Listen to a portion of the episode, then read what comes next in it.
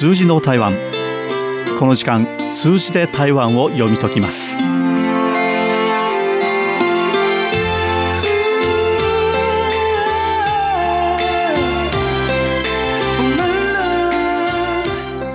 こんにちは。この時間ご案内は早田です。さて今日はこの数字ご紹介しましょう。9万424 9万424単位は社です。9万飛んで424社これは台湾で工場を運営している企業の数です。つまりメーカーの数ですね。この数字、現在のところ最新のものでして、2019年の統計ですね。で、このメーカーの数なんですけれども、まあ、これまで登記されているメーカーの数っていうのがあるんですけれども、実際にそれが運営されているかどうかということをですね、これ毎年調査をして確定していきます。で、毎年6月中旬にこの調査というのが行われまして、まあ、正確な数値というのを出していくわけですけれども、この作業を行っていますのは経済部統計所というところです。ここが出しました数字、これが2019年の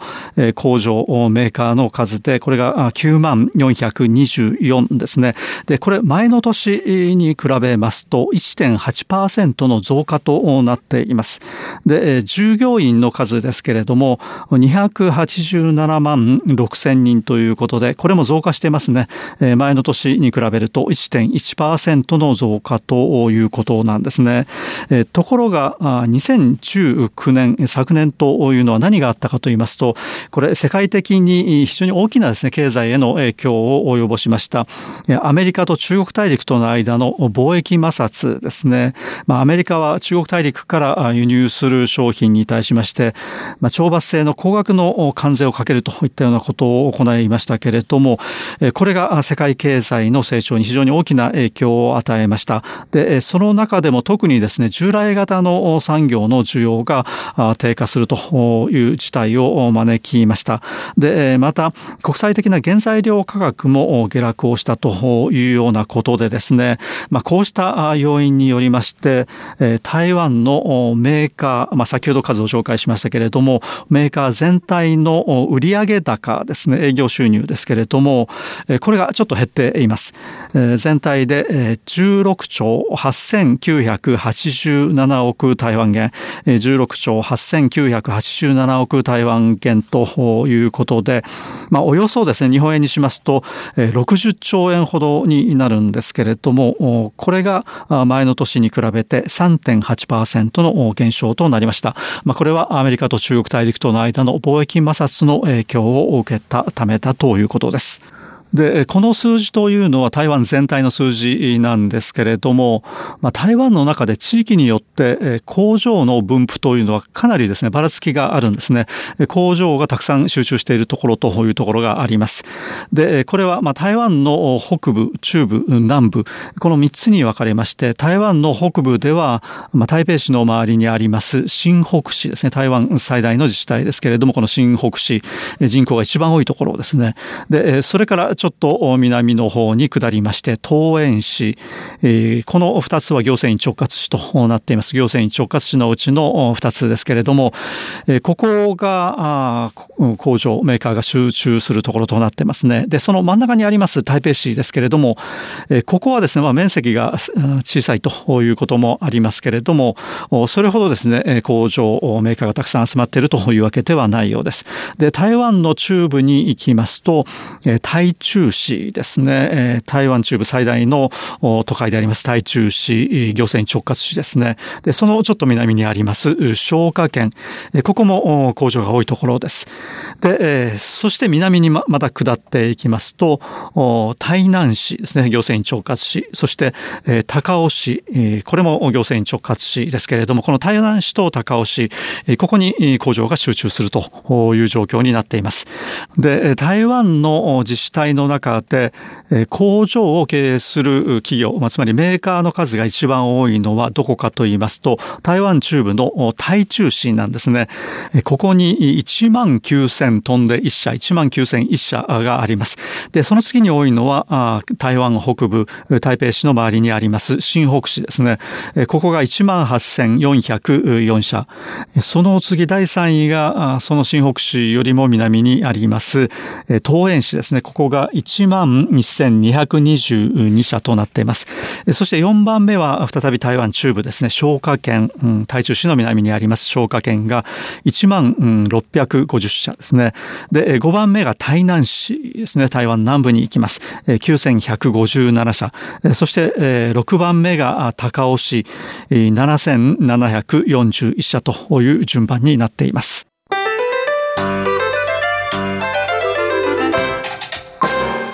このメーカーの売上高を業種別に見ますと、これ、やはり大きな違いが業種によってあります。で、一番多いのは電子部品ですね。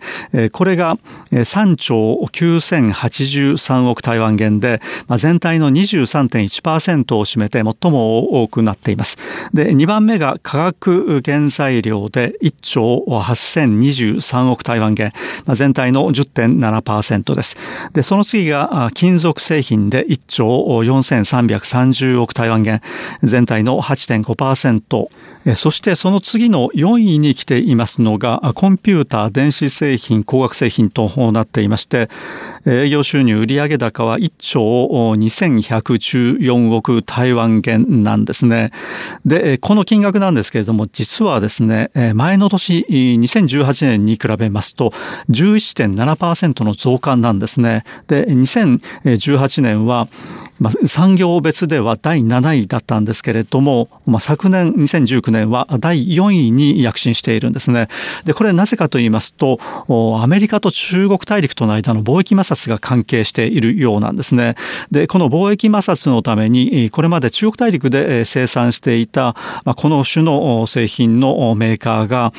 台湾での生産の比率を高めているんですね。まあ、つまり中国大陸で生産した場合、アメリカに輸出すると高い関税をかけられてしまうということで、まあ、生産地を台湾に移してきました。まあ、このため台湾で増産が行われているようなんですね。で、この分野にはノートパソコンやサーバー、インターネット関連製品などがあるようです。まあ、こうした製品の生産量が増加しているということです。で、この統計の中で、非常にこの興味深いのは、各業種によって、1社あたりの売上高、営業収入、かなりの差があるということなんですね。で、そのうち、電子部品なんですけれども、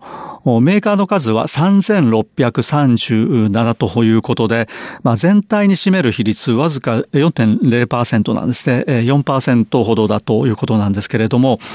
従業員数を見ますと、58万2000人ということで、まあ、全体の20.2%になるんですね。で、さらに営業収入、売上高になりますと、3兆9083億円ということで、全体の23.1%を占めています。